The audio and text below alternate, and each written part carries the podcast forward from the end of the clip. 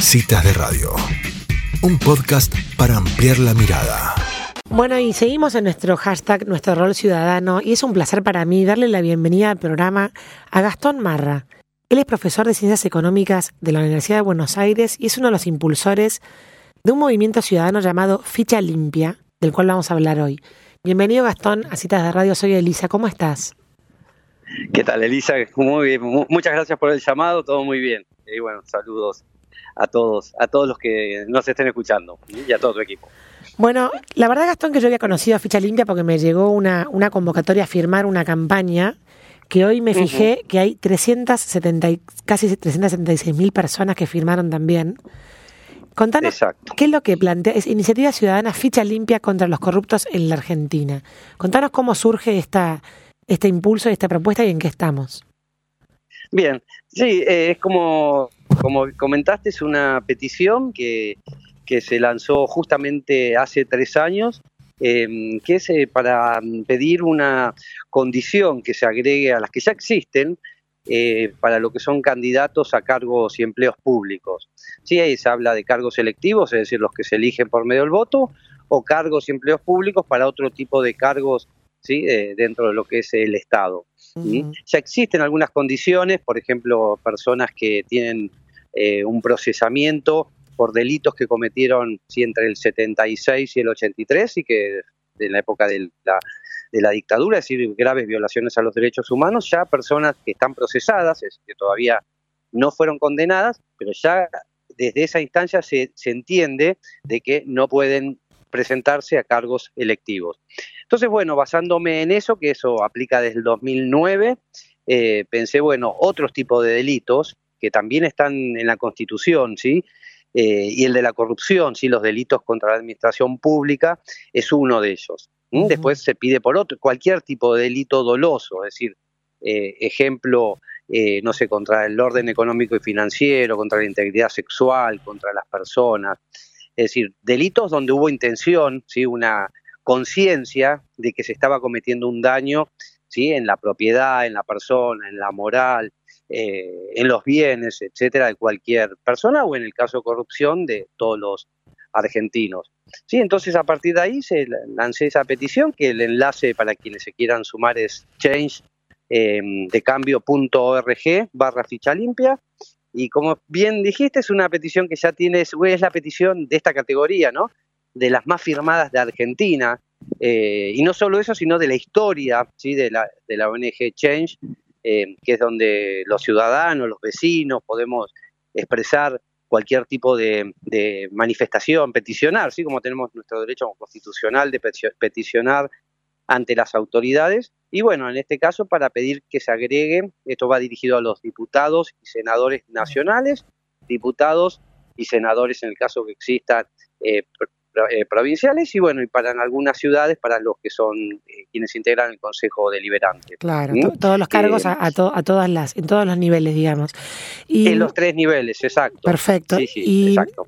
O sea, hace tres años que, está, que lanzaste esta, esta, esta iniciativa y ya hay provincias que la han adoptado, ¿no? Chubut, Mendoza y cuál más. Y es así. Sí, el, tema yo lo que hice en mi caso es haber creado la, petición y a partir de ahí, como, como bien lo mencionaste, esto se, transformó en una iniciativa ciudadana. ¿sí? Eh, yo en este caso estoy hablando en representación de, miles y miles de personas que durante tres años eh, vienen difundiendo ¿sí? a través de la de las redes sociales, eh, personas que están en todos los lugares de Argentina, así ejemplo, yo siempre menciono, a modo de ejemplo, en Pehuajó está Andrea Ayú, que impulsa la petición a nivel de provincia de Buenos Aires, después tenemos en Mendoza, que ya como bien explicaste, se logró el año pasado, eh, así es que ya este año empezó a aplicar, ¿sí? a modo de ejemplo, no sé, había una persona, en un partido político había una persona que estaba condenada por abuso sexual, y bueno, el Tribunal Electoral le notificó al partido político la situación, eh, el partido político sacó a esa persona y lo reemplazó por otra persona que se considera con mejor idoneidad. Eh, entonces, eh, con esto, con este ejemplo, lo que quiero desmitificar esto es que a veces se cree que, que no sé, que va a ser la, no sé, el fin del mundo para algún partido político. No, es sencillo. Sí, de hecho, así como este abusador sexual, hubo otros casos de estafa y de personas que habían estafado sí que tenían, que estaban condenados, ¿no? Esto es importante aclararlo. Claro. No es que alguien fue y denunció, vamos a imaginar, no es que vos, María Elisa, me, me denunciás a mí y yo a partir de ahí, si tenía una aspiración a un cargo electivo, quedó, eh, quedó eh, digamos, eh, al costado. No, tiene que haber una denuncia, después tiene que haber una imputación, después tiene que haber un procesamiento, tiene que haber un juicio y concluir con una condena.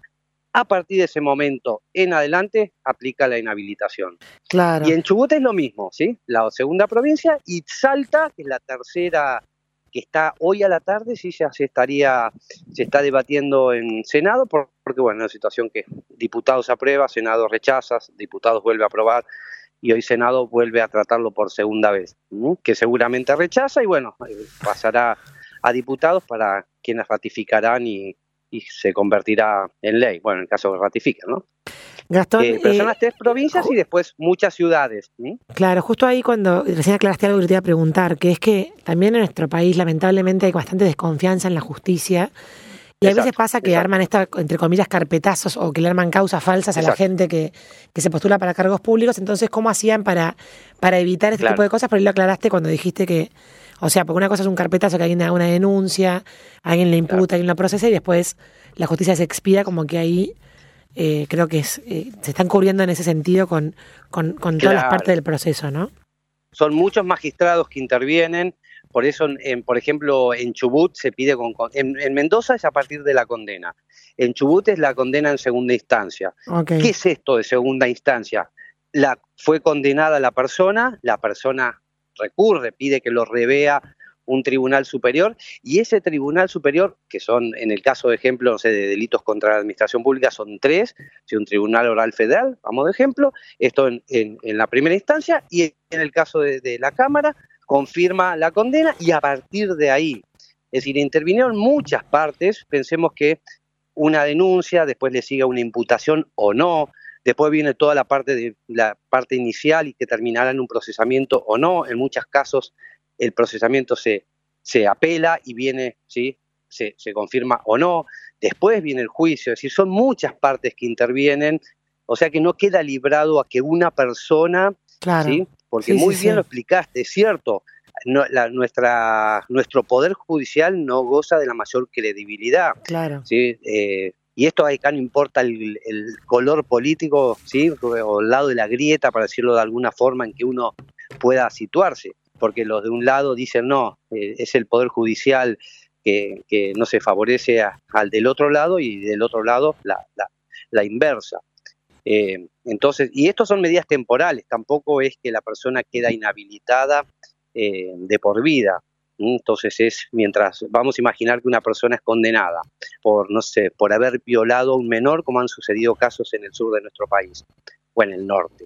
¿Sí? Muchos casos de, de políticos, intendentes, eh, etcétera, etcétera, de abuso de menores. Bueno, una vez que llega la condena, bueno, la persona deberá cumplir con la pena, pongámosle tres, cuatro años, el que sea, a partir de ahí, una vez que ya lo cumple, bueno, se recupera lo que es el, el derecho al sufragio pasivo, ¿sí? A ser elegido. Sí. Esto es en sí, digamos, hay gente que no está de acuerdo, dice, no, una persona que es, un, no sé, un violador de menores, por ejemplo, no puede estar nunca más representando a la sociedad civil, a la ciudadanía, no sé, en un cargo. Bueno, son, a veces son, nosotros lo que también hacemos es pre- presentar para que se debata, ¿sí? El tema es que en- a nivel nacional, Congreso Nacional, no se debate. Desde el 2017 va- somos como el cangrejo, vamos para atrás. Entonces, eh, eh, se- se- el 2019 habíamos logrado ya llegar, a recinto, no hubo quórum. Sí. El año pasado, Ahí en, eso nada. en, en- este año, Cava. menos que nada. Sí. Entonces, pero bueno, al menos que se debata, ¿sí? Ahí los legisladores de- decidirán si es una condena en primera instancia, si es una condena en segunda instancia y se asegura el doble conforme, sí que es algo que aplica. Esto sí me gustaría aclarar algo, porque nosotros lo que estamos poniendo son condiciones que van en lo que es materia electoral y de partidos políticos. No pasa por tema de derecho penal. Sí, de hecho, no hay ningún proyecto de estos de ficha limpia que modifiquen algo del Código Penal Claro. son modificaciones en código electoral y ley y o ley de partido orgánica de partidos políticos. Claro. Son otra, como dije, expliqué al inicio, otra condición. Entonces, después todo el resto, el debido proceso que va por la parte penal, no afecta en lo más mínimo. Claro. Sí, no está bien. Es, es como Pero para bueno, plantear. dicen no. Es como para plantear la idoneidad de los candidatos antes de que, de que asuman. Ahora, dos preguntas, eh, Gastón. Esto no es retroactivo, o sea, esto no, no afecta, por ejemplo, a alguien que ya esté en un cargo y que tenga una imputación por corrupción. No sería posible, no, no, no sería Claro. posible. No, no, no, no, porque eso sería, no, eh, no, el tema es, una vez que, imaginémonos, vamos a poner a modo de ejemplo Mendoza. Mendoza aprobó el año pasado, reglamentó, y ya para estas elecciones, ¿sí? cuando se te presentaban los precandidatos an- para las PASO, presentaban todos sus certificados de antecedentes penales. Y a partir de ahí, pero para estas elecciones, los que ya están en cargo, no, no podría aplicarle algo que, una, que ellos fueron elegidos, ejemplo, con una ley que no existía en ese entonces, ¿no? Entonces se aplica de- desde el momento de la, de, digamos, de la sanción o de la promulgación en adelante, ¿no? Claro. un poquito más, ¿no? Pero, Claro. pero hay algo que es importante también resaltar, porque nosotros eh, todos los días o siempre hablamos de lo que es la igualdad, ¿sí? En las condiciones, lo dice la Constitución, ¿no? No, no es que lo dice uno, Sí. pero la igualdad en las condiciones, el artículo 16, las igualdad, la igualdad en las condiciones para el acceso al empleo y a cargos ¿sí? eh, públicos. A cualquier persona, a cualquiera de nosotros, ¿sí? si vamos a acceder a, a un empleo, nos piden un certificado de antecedentes penales. Si vamos a querer, ejemplo, no sé, trabajar en, el- en. Congreso, ¿sí? en alguna labor administrativa, tendremos que presentar nuestro certificado de antecedentes penales. ¿Queremos presentarnos para ser bomberos voluntarios de cualquier comunidad? Tenemos que presentar el certificado de antecedentes penales.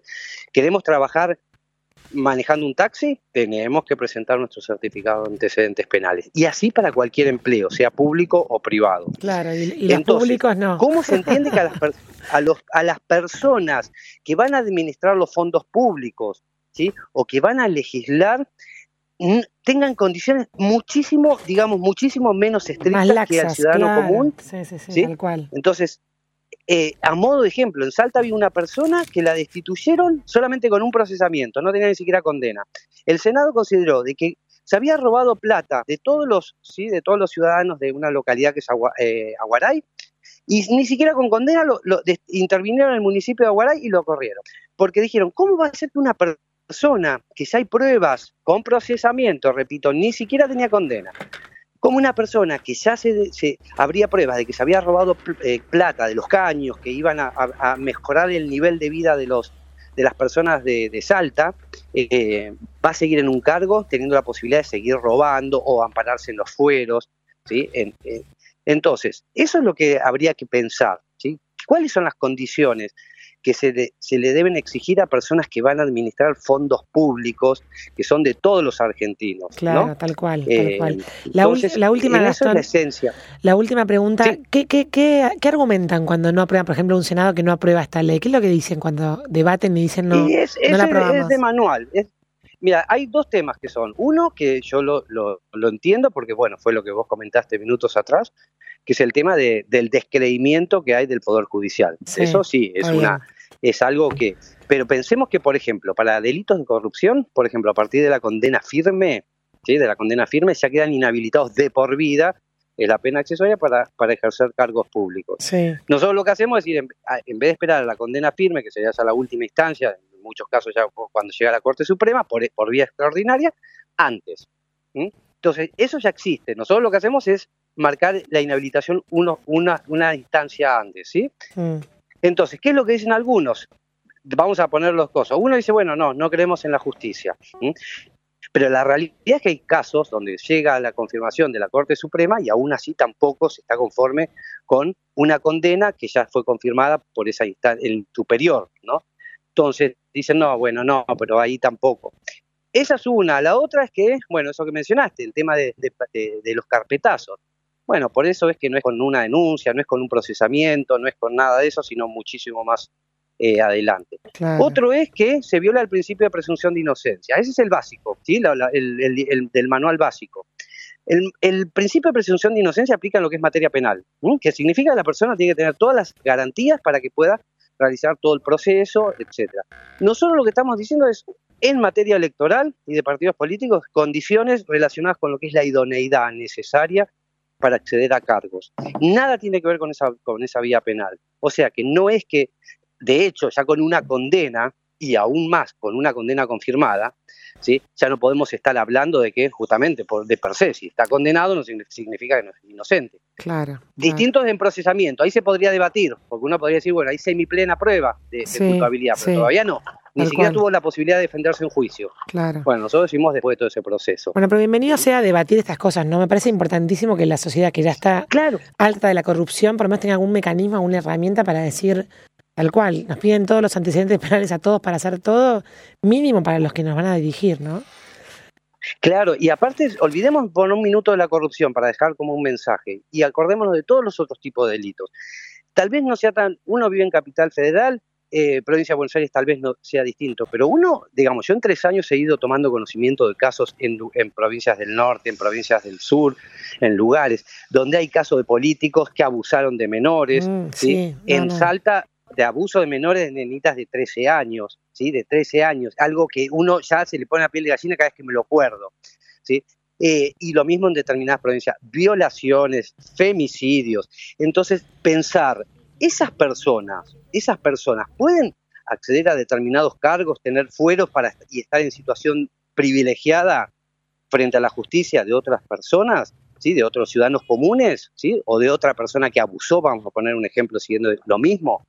Entonces, no solamente delitos contra la administración pública, que tienen el amparo constitucional en el artículo 36, sino para cualquier tipo de, estos delitos aberrantes. Totalmente, buenísimo. Muchísimas gracias Gastón por esta nota, la verdad que nos parece fundamental seguir difundiendo y bueno, invitamos a todos a que se sumen y firmen en change.org eh, barra ficha limpia. Lo vamos a difundir en nuestras redes. Y lo mismo en las redes, sí, bueno, que estamos en Twitter en arroba ficha limpia, en Instagram que administra Maite Basterra, que es de nuestra zona, de ahí de, cerca de Peguajó, que administra Instagram, y lo mismo en Facebook, Ficha Limpia Argentina. ¿sí? En cualquiera de esas redes, ahí estamos constantemente difundiendo y haciendo fuerza entre todos, para seguir avanzando, ya que no podemos en el Congreso Nacional, al menos ir de la parte de abajo, en las ciudades y en las provincias, para que sea tal la presión y algún día nuestros diputados nacionales y senadores nacionales se dignen al menos a debatir esta iniciativa ciudadana que es la más respaldada de Argentina. Espectacular. Gracias Gastón por esta nota. No, por nada. Gracias a ustedes. Un fuerte abrazo para todos. Adiós. Bueno, y así pasaba Gastón Marra de Ficha Limpia, impulsor de esta iniciativa popular que pide a aquella gente que se va a candidatear para eh, cargos públicos, tanto nacionales, provinciales como municipales, que no tenga un, un prontuario, que no esté condenado en ningún delito. Una iniciativa súper importante. No te pierdas el próximo capítulo del podcast de Citas de Radio. Búscanos en redes. Somos Citas de Radio.